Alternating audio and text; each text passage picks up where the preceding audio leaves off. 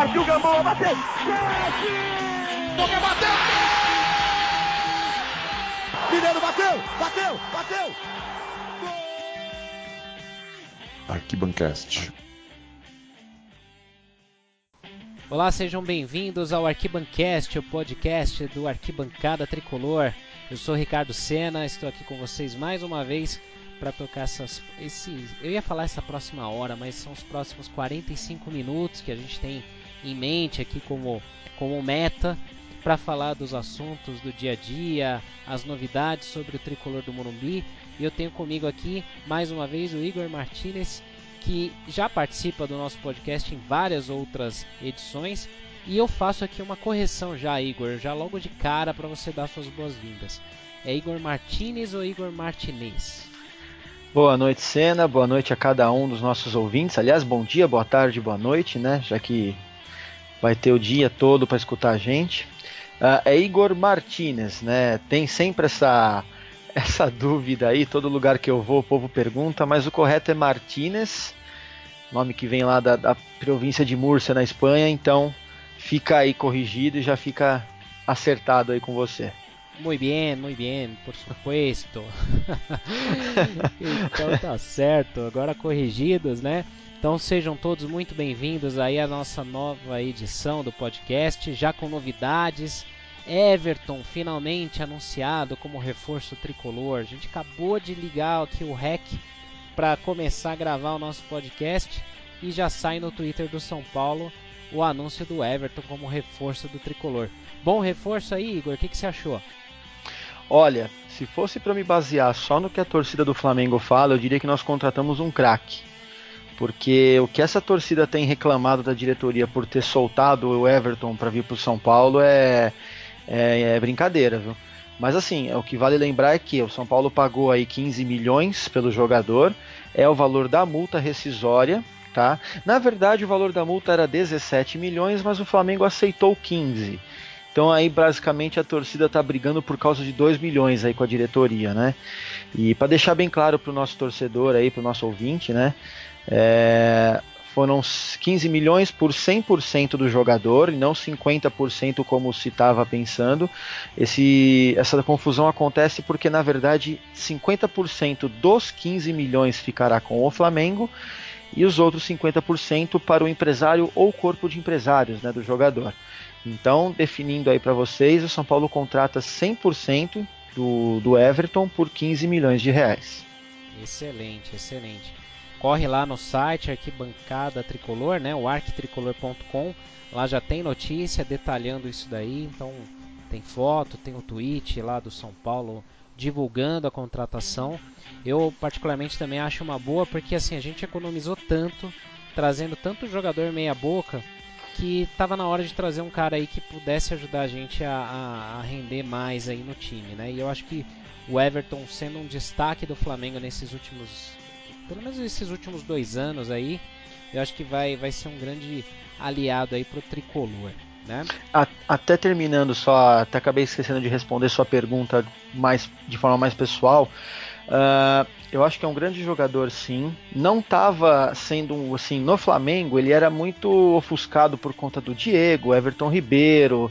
É, então, assim, que estavam jogando menos do que ele, mas por conta do nome do status acabam tendo que obrigatoriamente, pra, digamos assim, ser escalados de titulares, né? Uh, eu lembro até numa publicação nossa no Facebook, teve um, um flamenguista que comentou é, falando sobre várias qualidades do, do Everton para nós, né, de forma digna, honesta, na verdade, não sendo irônico.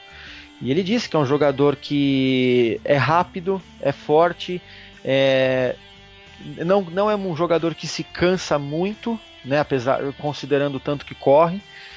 Uh, e tem um detalhe interessante que ele até colocou em caixa alta nos comentários. É um jogador decisivo em clássicos e eu acho que isso vai ser uma coisa bastante é, comemorada por nós aqui.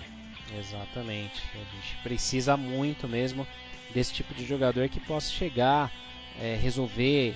Né? Não, não é um gênio, mas vai ajudar muito aí e isso pode mostrar alguns indícios aí, como a gente já imaginava, do Cueva talvez não ficar depois da Copa, É, Diego Souza também que chegou, não, não agregou muito, não deve ficar. O São Paulo inclusive continua procurando aí alguma forma de recuperar o investimento, né?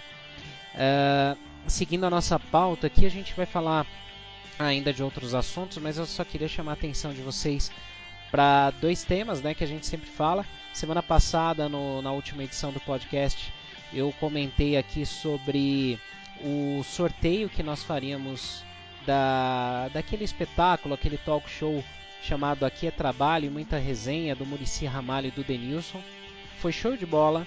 A gente fez o sorteio, a gente foi fazer uma entrevista lá com eles. Os caras assim sensacionais. Logo logo essa essa entrevista vai estar na íntegra publicada em nossos canais, especialmente lá no nosso YouTube. Então queria deixar aqui um beijo para Vanessa Dias aí da nossa equipe que mandou muito bem. É, a gente tinha um tempo ali contado no relógio. A conversa assim fluiu muito bem, muito naturalmente. Eles também estavam muito à vontade. Deixaram um abraço para todos do Arquibancada e logo logo vai estar tá aí é, essa entrevista bacana. E logo logo vem outra bombástica aí, se der tudo certo, a gente anuncia já já, né? Uh, falando também do Clube AT, como sempre a gente divulga, né? Nosso clube de assinantes. Então você que quer jogar a Liga Cartola do Arquibancada Tricolor e você quer é, é, concorrer a uma camisa oficial e se der tudo certo, quem sabe já não seja a camisa nova da Adidas, né? É, você pode se associar ao Clube AT, ajuda a gente a manter o nosso trabalho, então colabora ali com a gente em 10 reais por mês no nosso clube de assinantes e passa a integrar o nosso grupo de WhatsApp. Você pode sugerir pautas, vai em breve ser sorteado para participar do nosso podcast. Esse mês tem um sorteio de, de um par de ingressos na faixa para o Morumbi Tour. Então, se você não conhece, é um passeio excelente. Se você já viu, se já foi, vá de novo, vale muito a pena, né? E, e, e, principalmente você vai concorrer à Liga Cartola e ao Fantasy Game da Copa do Mundo da Rússia que já está aí, né?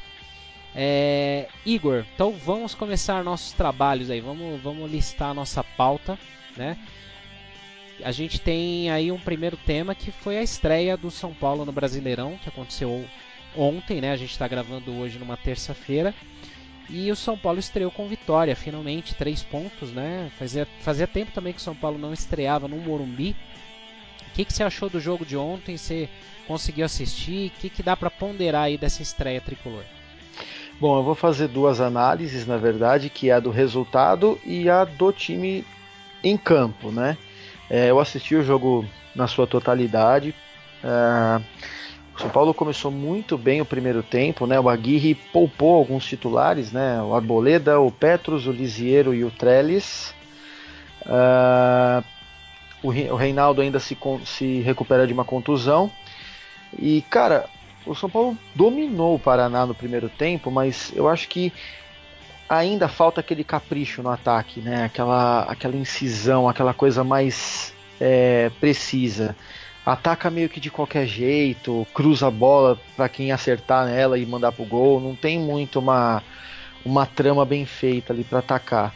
Uh, então, assim, é, o resultado foi ótimo. Começar ganhando já. É, é, que nem o Denilson costuma falar né, no jogo aberto. O importante no Brasileirão, no mínimo, é você ganhar os jogos de, em casa, né? E é uma coisa que o São Paulo vinha fazendo ao contrário nos últimos brasileiros, né? Sempre perdia no Morumbi para times pequenos na maioria das vezes, né? Não considerando o Paraná um time pequeno, não é bem isso que eu quis dizer, mas é um, um time que acabou de vir da Série B, então ele entra na Série A com aquele status mais, mais para baixo, né? Mas é, é, sempre bom ganhar do, no Morumbi, é importante. Foi com um time misto, o que também eleva um pouco o nível da, da vitória. Mas agora em termos do futebol em campo, é que nem eu falei, o São Paulo dominou no primeiro tempo, mas no segundo foi um time que pediu para tomar o um empate. Né? Não tomou porque o Paraná caprichou também na, na, na falta de competência ali, porque um pouquinho mais que eles fizessem, era bem provável que o São Paulo tomava o um empate. É, eu queria dar um destaque para o Regis, até fiz uma matéria sobre ele hoje lá no nosso site. É, que para mim foi o melhor em campo e está se consolidando na titularidade. O cara fez uma jogada ali na lateral da área que é, até o Mário comentou né, nos no nossos grupos do WhatsApp aqui que fazia muito tempo que não víamos aquilo na lateral. Né? Ele chapelou um jogador e completou o chapéu dando um, um rolinho em outro. Então, quer dizer, foi bem interessante aquilo ali, foi muito legal o jogo do Regis. Então, assim, é, falta ainda uns caprichos ali, eu acho. É, a gente tem que lembrar também, claro, que foi um time misto, foi um time é, completamente atípico do que a gente vinha vendo. Então, espero que melhore mais ainda, que se melhorar o que foi esse último jogo e a gente continuar vencendo, a gente vai longe. Exatamente. Realmente, é, ontem assim, de, dentro de todos os, os, cenários, todo, tudo que aconteceu, São Paulo com um time alternativo, lógico, não são todos reservas, né, mas era um time mais enfraquecido, né, o do São Paulo. E uh, deu tudo certo, né? A gente conseguiu vencer. O importante é isso, né? Não tem essa de dar show não no Brasileirão, ainda mais, é, ainda por cima a gente tem que é, é, que ganhar jogos e ganhar dentro de casa para não ter rolo, não ter problema, né? É, um ponto que eu queria destacar, assim, você falou muito bem do, do, do Regis, que foi bem. Eu achei que o Hudson também, embora tenha dado algumas vaciladas, acho que ele fez um bom jogo. É, eu queria destacar uma coisa que é negativa, que na verdade é a, em relação ao estádio vazio e não por conta da torcida, e sim por conta da política de ingressos. Né? A diretoria de São Paulo resolveu é, reajustar os valores, então não foi legal isso. Uh, assim, afastou o público, ainda mais porque o São Paulo joga na, na quinta-feira. É, tem um jogo decisivo contra o Atlético, a gente ainda vai comentar sobre isso na Copa do Brasil. Mas assim, o horário de ontem, embora para mim, né, eu particularmente acho legal, 8 da noite, para muita gente é complicado, né, para chegar no Morumbi. Então a gente teve essa dificuldade, mais os valores, né, que estavam numa média de 50 reais arquibancadas, né, é, isso afastou o torcedor. E a gente espera que a, a diretoria reveja esse ponto, porque é, na hora que precisa ela baixa os, os valores para a torcida poder apoiar o time. Acho que essa torcida carregou o, o, o, time do São Paulo no ano passado em todas as competições e merecia ter um, um reconhecimento nesse sentido, né? Mas vamos, vamos torcer. Tomara que o São Paulo, mesmo com casa não tão cheia, consiga é, evoluir, consiga fazer uma boa arrancada nesse início do Brasileirão. E é aquilo, né? Não perder pontos em casa, né, Igor? É, então, é, é, é, o que eu falei. O importante no brasileiro, assim como o Denilson, como eu citei o exemplo, fala, é garantir os pontos em casa, principalmente contra times que é, tendem a estar lá embaixo na tabela, porque é, que nem assim, a gente estava recentemente sempre empatando com Figueirense, Chapecoense, então nem se fala. A gente tem uma uma zica contra a Chapecoense que eu não consigo entender o que acontece, né? É, eu lembro de, às vezes de derrota até pro próprio Criciúma no Morumbi recente. Enfim, são, se eu ficar aqui falando, a gente vai passar dos 45 minutos fácil. Mas é, sobre o que você falou do, do Morumbi vazio, eu acho que é, tem a questão dos ingressos, claro, do preço dos ingressos, mas eu não, nunca entendi por que, que a CBF quer colocar um jogo de segunda-feira à noite no Brasil. Eu acho que é, nunca foi assim, pelo menos na história recente. Eu acho que não tem porquê, na minha opinião, por um ou dois jogos só na segunda-feira, sendo que você tem sábado e domingo, dois, três horários diferentes. Mas não cabe a mim fazer essas decisões, mas eu nunca compreendi muito bem para que esse tipo de coisa. Eu acho que esse foi o grande agravante, né? Eu acho que mesmo na época que os ingressos do São Paulo tinham um valor mais atrativo, quando jogam zero na segunda-feira à noite, nunca o público nunca era muito grande. Então acho que o, o maior fator, né, além desse que você falou, que também é grande, mas acho que o maior fator para o Morumbi estar tá vazio ontem foi a questão do dia e horário. Verdade. E dizem aí, uma época falaram muito disso, que era para vender no exterior, em um horário alternativo, os jogos do Brasileirão e tal. Não sei, não sei, de verdade não sei, mas assim, é diferente, né? Agora, vamos torcer, vamos torcer para que pelo menos, independente se for numa segunda, domingo ou sábado, quarta, que essa política seja revista aí do, dos valores, né? É, é ruim pro pessoal do Cartola, né? Que é um dia a mais aí pro Cartola ficar com o mercado fechado, né? É, também, verdade, né? E aí já emendando um pouco, né, que tem a ver com o ingresso e tem a ver com o Morumbi. Quinta-feira tem jogo, né? São Paulo pega aí o Atlético Paranaense, o jogo de volta da quarta fase da Copa do Brasil. É, o São Paulo perdeu por 2 a 1 lá. Agora tem aí a, a chance de reverter esse resultado. Uh, jogando em casa com força máxima. Alguns jogadores tinham sido poupados ontem para entrar 100% nesse jogo de quinta, né? Horário também bem ruim, né? Que a CBF arrumou para São Paulo 7h15 da noite em São Paulo. É inviável, inviável. Você não consegue sair do trabalho 6 horas e chegar no Morumbi, né? É, e aí, Igor, o que, que dá para dizer desse jogo, tanto de expectativa e pelo que a gente assistiu no jogo de ida? Olha, se a, se a nossa torcida, nós aqui, levarmos em consideração aquele pensamento, né? Pô, São Paulo vai embalado porque ganhou no Brasileiro tal, né? Bom, o Atlético Paranaense ganhou só de 5 a 1 da Chapecoense, né? No, no domingo, né? É, então nós vamos ter esse, esse contra também. Mas eu acho assim que baseado no último jogo, foi até uma coisa que nós conversamos no último podcast, né? Que pô, o São Paulo perdeu para ele mesmo naquele jogo. Eu acho que foi a grande chance que o São Paulo teve ali em mãos de quebrar o tabu que carrega há 19 anos, né? Uh, lembrando que o São Paulo tomou dois gols lá na Arena da Baixada, uh, com uma falha do Rodrigo Caio, e depois ali com uma meia falha, eu diria, do Reinaldo, que mais tentou tirar a bola, só que tirou para o meio da pequena área ali sem querer, né? Uh, apesar que assim, é, considerando então esse último jogo contra eles e o último jogo de segunda-feira, né, de ontem, né, contra o Paraná, é promissor, assim, é um jogo que dá pra gente sonhar sim, uma vitória e consequentemente uma classificação. É, a questão de poupar atletas que o Aguirre usou nessa questão no último jogo funcionou. O São Paulo não teve nenhuma lesão, ganhou o jogo.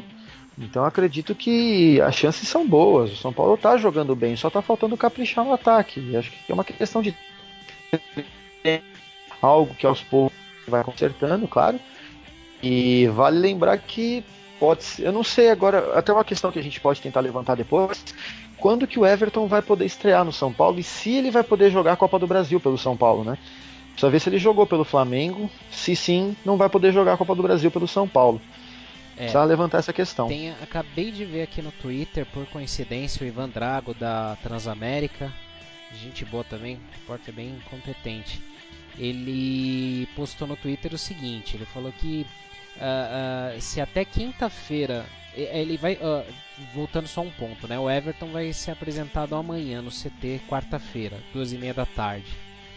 É, então, se até quinta-feira tiver regularizado burocraticamente, ele já pode ficar à disposição para o jogo de quinta contra o Atlético, né? Na, na verdade, só um, só um detalhe aqui: ele precisa ser regularizado até amanhã no máximo. Porque tem um artigo da Copa do Brasil que diz o seguinte: o artigo 6. É, somente poderão participar da Copa os atletas que tenham sido registrados na DRT, né, como, com registro de profissão, né, e cujos nomes constem no BID publicado até o último dia útil que anteceder a cada partida. Então, o último dia útil antes do jogo né? Então, amanhã, quarta-feira, se o nome dele aparecer no bid, ele pode ir para o jogo na quinta. Eu acho que não vai dar tempo. Eu acho que eles não vão também apressar isso daí, né?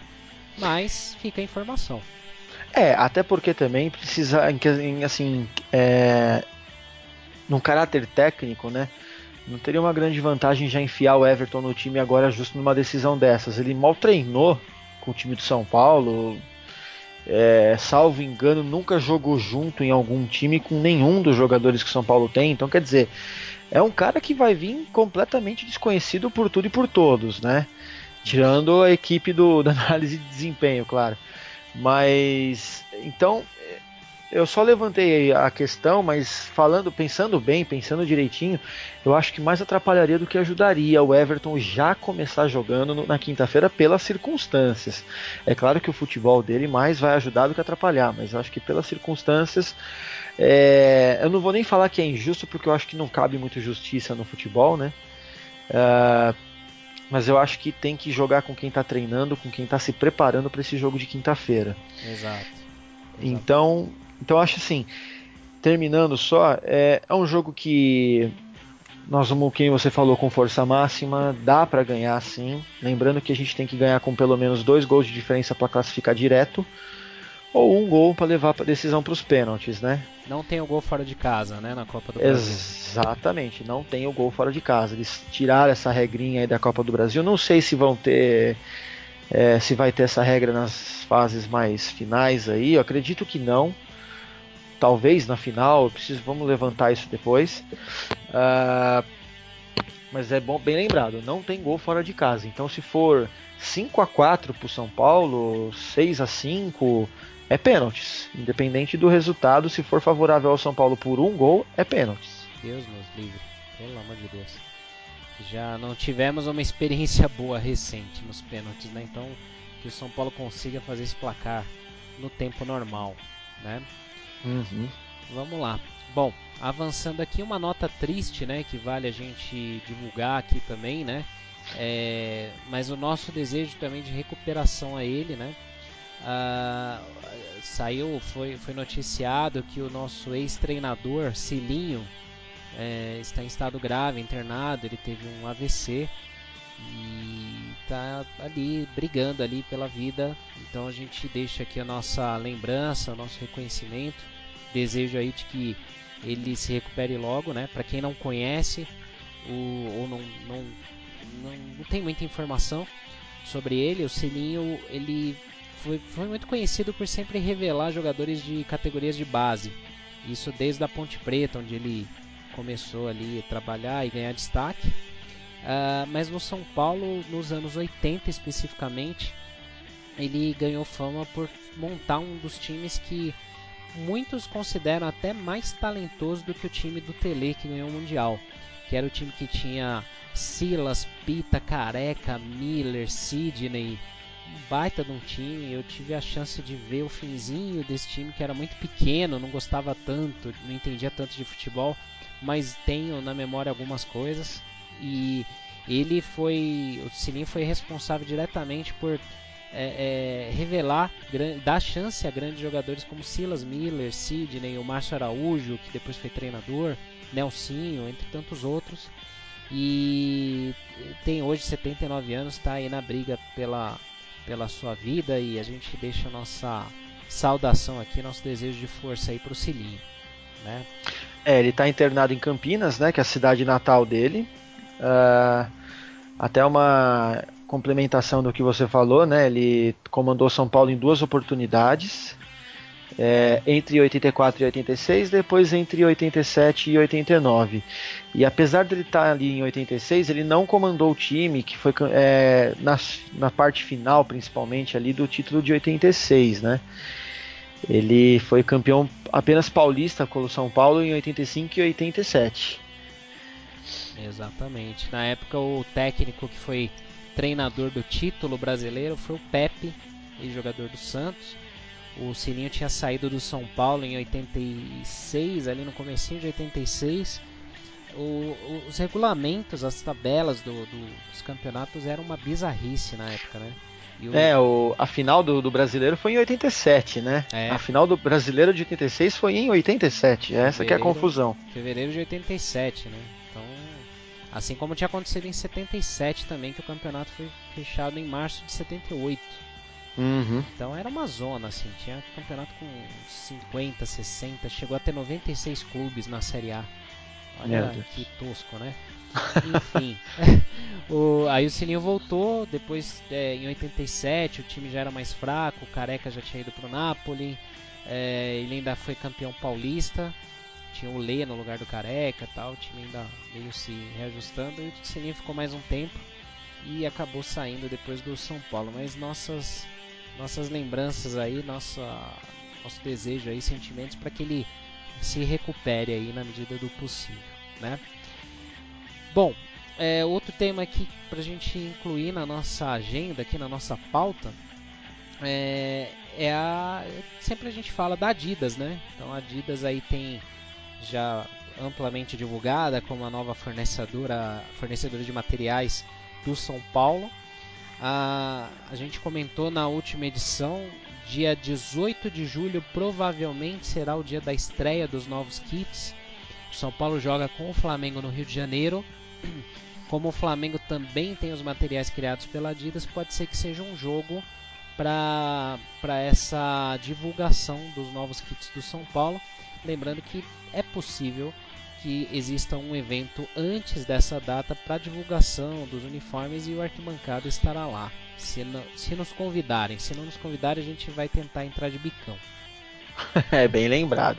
E até um detalhe interessante que foi, assim, é, falando um pouco fora do campo em si, né? Mas uma coisa que eu achei interessante que a Adidas vai fazer, que foi algo que a Under Armour não fez, é a, a não vou dizer construção porque já existe o espaço, mas ah, vai ter uma mega loja né, no, no Morumbi da Adidas, né? E eu acho que isso vai ser uma forma muito interessante de juntar o torcedor com a marca, né? Porque a Under Armour, na minha opinião, até que teve um bom, uma boa ligação aí com a no triângulo clube, torcida e fornecedora, mas eu acho que faltou isso, faltava você ter uma loja por exemplo, eu aqui perto de Ribeirão Preto, quando eu ia, quando eu vou, né, direto aqui no no no novo shopping aqui em Ribeirão, tem uma loja da Adidas e você vê ali, assim, sabe, uma, um manequim ali com o uniforme completo do Palmeiras. Então, quer dizer, falta um pouco desse vínculo, eu achei. Eu achei que faltou um pouquinho. E eu acho que é esse que vai ser um grande ponto positivo que a Adidas acertou a mão, na minha opinião, em relação a, ao vínculo que vai ter com o São Paulo, o contrato de cinco anos, é isso, Senna? Isso, cinco anos. Teve até uma notícia recente que o representantes da diretoria do São Paulo foram para a Argentina antes do jogo contra o Rosário para se reunir em Buenos Aires com dirigentes do River Plate. O River Plate é o clube que tem a segunda maior parceria com a Adidas na história do futebol. A primeira é o Bayern de Munique, né, em termos de longevidade de contrato. O River Plate tem um contrato com a Adidas já há 35 anos. Então, como eles têm uma realidade muito próxima da nossa, tanto econômica quanto tamanho de estádio, torcida, cores, é, então fez sentido o São Paulo mandar um representante até Buenos Aires para entender as operações, como que é a logística, como que é a distribuição, marketing. E aí um, do, um dos comentários dessas reuniões foi que é, é, foi admirado muito como o River trabalha lançamento de camisas lá como algo diferente do resto, né? Como algo único, porque não é só uma camisa nova, tem que ter uma história, tem que ter um porquê daquela camisa.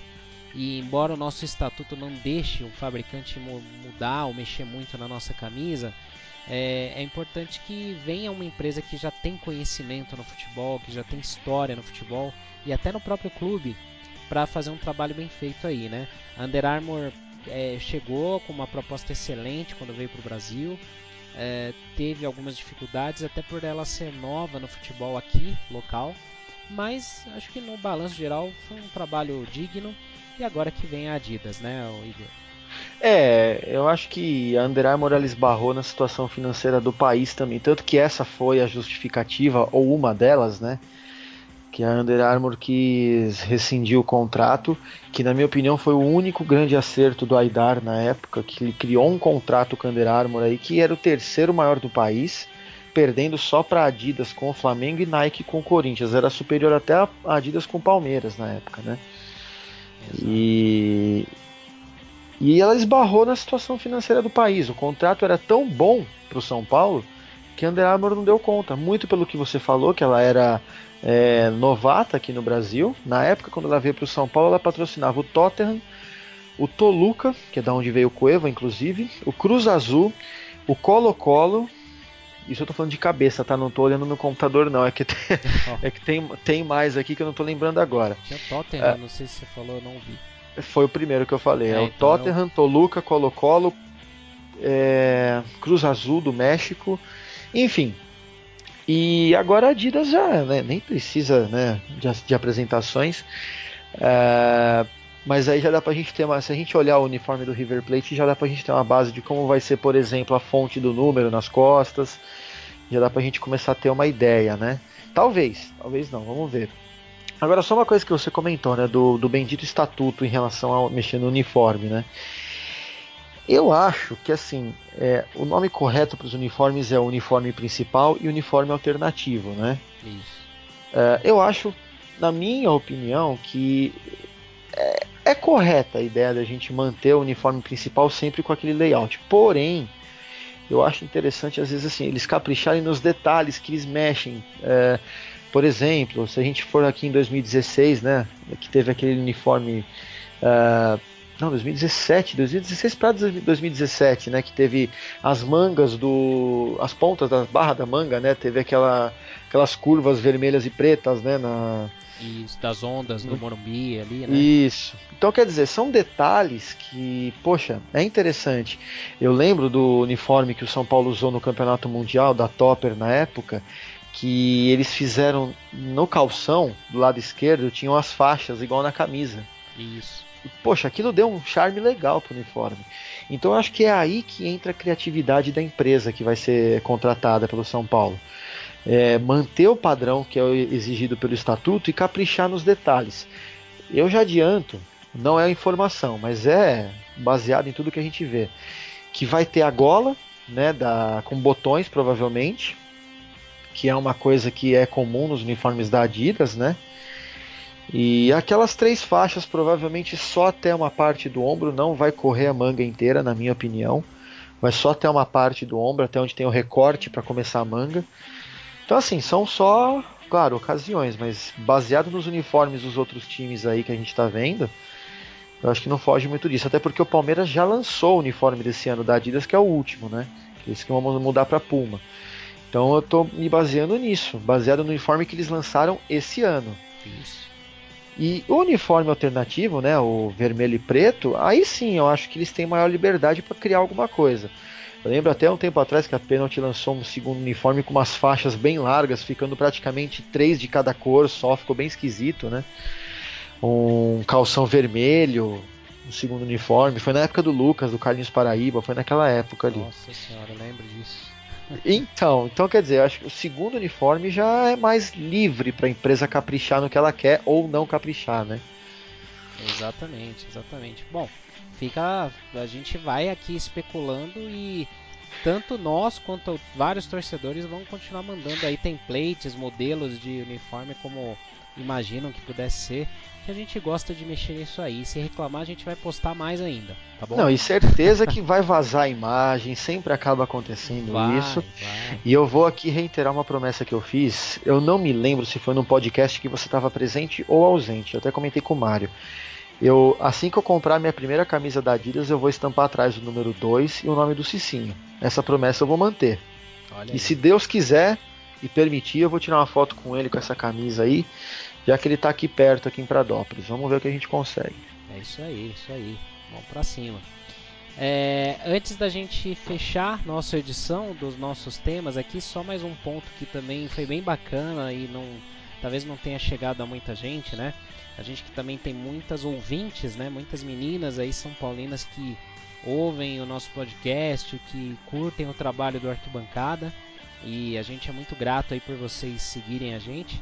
É, o São Paulo recentemente fez uma série de ações, uma série de publicações é, em prol de torcedoras, né? Até por conta do dia 8 de março, uma série de iniciativas relacionadas a, a esse movimento, né? É, discutindo aí a desigualdade, discrimina discriminação, especialmente nos estádios, né? Então começaram a surgir e o São Paulo fez uma, uma postagem recente na qual eles criaram um canal específico para São Paulinas, né? Então é sãopaulinas@sãopaulofc.net é um e-mail onde dúvidas das torcedoras podem ser esclarecidas lá. e é diretamente o departamento de comunicação que tem muitas mulheres competentes trabalhando também que vão responder. É, então, assim, você torcedora que enfrenta algum tipo de problema, alguma sugestão que vocês queiram passar, porque pô, a gente é muito, a gente tem uma visão muito ogra do futebol, né? A gente é meio meio assim pré-histórico, né? Neandertal. A gente vai pro jogo, a gente berra, a gente grita, é, a gente é meio ogrão, né? E muitas vezes a gente não tem um tato correto para lidar com, com as meninas. E então a gente precisa também entender como atender melhor vocês. Então essa é a ideia do São Paulo em abrir esse canal de comunicação, onde ali tem até desconto em aplicativo de táxi exclusivo para meninas, para São Paulinas, alguns projetos voluntários para mulheres que são vítimas de violência e um encontro com torcedoras também. Isso vai ter até uma próxima data, dia 5 de maio. São Paulo e Atlético Mineiro no Morumbi, quarta rodada.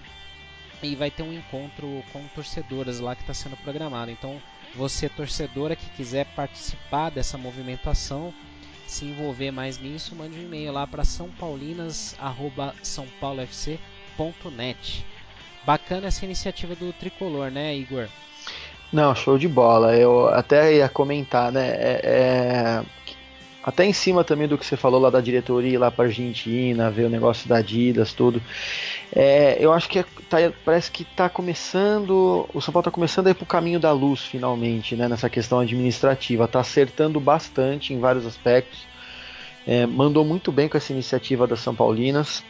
Eu acho que a gente precisa é, acabar com essa discriminação. É, você vai no estádio hoje em dia, tem mulher que está gritando muito mais que homem, até xingando muito mais o juiz do que homem. Então, é, tá, tá, muito legal isso. Achei muito show de bola a iniciativa. E em cima disso, eu queria mandar aqui um beijo para Bia e para Vanessa, né, as nossas duas colegas aqui da equipe. A Bia é quem toma conta aí do, do CEO do site pra gente. A Vanessa é quem revisa todos os textos que vocês leem. Ela é a professora de português aí da galera, né? Verdade. E também é ela quem faz os vídeos do YouTube aí, quem, tem, quem entrevistou o Murici e o Denilson aqui. Aliás, eu queria aqui parabenizar ela também pela, pela iniciativa. É, ela mandou muito bem. Então, mais uma vez, um beijão para as duas. E façam parte do movimento, porque olha, o São Paulo acertou a mão para vocês nessa. Exatamente, exatamente. Então é isso, galera. Tempo regulamentar esgotado. A gente indo para os nossos acréscimos. É, listamos aqui todos os pontos principais. Só relembrando aqui então que é, quinta-feira, 7h15 da noite, São Paulo e Atlético Paranaense pela Copa do Brasil. Jogam no Morumbi de 19. Uh, é, deixamos de novo aqui o recado para que você possa se associar ao Clube AT para concorrer a prêmios, concorrer também na nossa Liga do Cartola, outros brindes que a gente vai é, sortear também. E é, sigam nossos canais, facebook.com.br arquibancada, no Twitter e Instagram, arroba arquitricolor, nosso site arquitricolor.com. A gente também está no YouTube, inscreva-se lá no nosso canal de graça. E mensagens finais, Igor, o que, que você deixa aí de mensagem, expectativa aí também para os próximos jogos? Bom, antes só de, de terminar, eu queria só comentar um tweet aqui. Dar parabéns para duas pessoas, na verdade. Primeiro, o Bruno Alves, atrasado, né? Que fez aniversário ontem e nos presenteou com um gol, né? É verdade. Uh, e também um Purraí pelo seguinte: o tweet aqui do arroba interativa SPFC que é o perfil SPFC Interativo, que aliás eu indico, é bem bacana o perfil deles. Ele fez um levantamento rapidinho do Raí aqui, há 131 dias no futebol do São Paulo. Ele contratou o Jusilei em definitivo, trouxe de volta o Hudson sem dar de graça para o Cruzeiro, como quase aconteceu. Contratou o goleiro Jean, contratou Diego Souza, Anderson Martins, puniu o Cueva, que estava começando a, a achar que mandava no São Paulo, trouxe o Nenê, o Trellis, o Valdívia, subiu o Jardine, demitiu o Dorival, trouxe o Diego Aguirre, trouxe o Regis, contratou o Gonzalo Carneiro e hoje oficializou a contratação do Everton. Então, olha, se esse cara não der certo no São Paulo, eu não sei mais o que vai dar certo aqui. é, já fez então, muito mais do que muita gente, né? Em, em, em 4 meses e 11 dias, né? Bom, expectativas para o jogo, eu aposto aí num 3 a 1 para o São Paulo. É, não vou arriscar os jogadores que vão fazer gol, porque aí já é muita coisa, né? Mas eu sei que o Nenê vai guardar um, pelo menos. E o São Paulo se classifica. Tô aqui na expectativa do próximo podcast já da gente vir com boas notícias, pelo menos, né? É, e depois do Atlético Paranaense a gente encara aí o Ceará no Brasileirão, né? Lá, lá, lá na, na casa do adversário. No domingo, né? Provavelmente, já que a gente joga na quinta-feira. Isso. E quem sabe a gente não engata já uma sequência de duas vitóriazinhas consecutivas aí para começar bem o brasileiro. O São Paulo que é sexto colocado, apesar da vitória. Ganhou só com um golzinho de diferença, então fica na sexta posição. Galera, eu agradeço pela presença de todo mundo aí que está ouvindo a gente. Espero que tenham gostado. Agradeço mais uma vez ao Senna pela oportunidade de estar aqui né, participando desse podcast, algo que eu já aprendi a gostar bastante aqui, tenho sempre procurado caprichar o máximo possível para agradar a galera. Então, gente, boa noite, bom dia, boa tarde, boa madrugada para quem estiver ouvindo a gente. Um forte abraço. É isso aí, valeu Igor, obrigado você aí por participar com a gente. Tá dando um baita no apoio aí para nossa equipe aí também. Em pouco tempo também já fazendo muito, né, com a gente. E vocês aí que estão acompanhando nosso podcast, mais uma vez, muito obrigado. Um grande abraço a todos vocês. A gente pede que vocês continuem seguindo nossos canais, acompanhando nossos conteúdos. Se você tiver na dúvida de qual canal seguir, vai no arquitricolor.com que lá tem tudo, é mais fácil. Tá bom, galera? Obrigado mais uma vez, que São Paulo vença esses próximos jogos aí para que a próxima edição seja demais aqui, seja sensacional, pra gente vir feliz da vida e fazer o, o próximo Arquibancast. Então, muito obrigado a todos, um grande abraço, até a próxima.